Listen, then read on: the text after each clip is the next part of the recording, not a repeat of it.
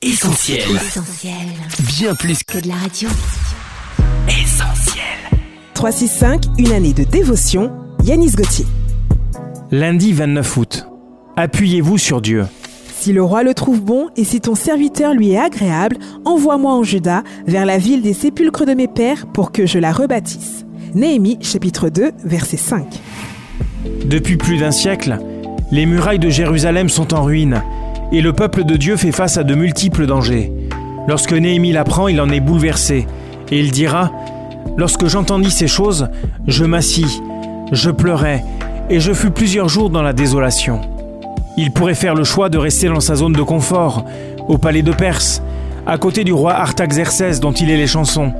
Mais il se sent concerné par cette situation dramatique qui affecte le cœur de Dieu. Il choisit donc de se lever et de partir reconstruire la muraille, pleinement convaincu que Dieu l'accompagnera et sera son puissant appui durant ce temps de reconstruction. En effet, dans le livre de Néhémie chapitre 6 verset 15, il est dit ⁇ Et la muraille fut achevée en 52 jours ⁇ La vie est remplie de défis que Dieu nous lance afin de nous amener plus loin. Certains semblent à notre portée, alors que d'autres dépassent totalement nos compétences.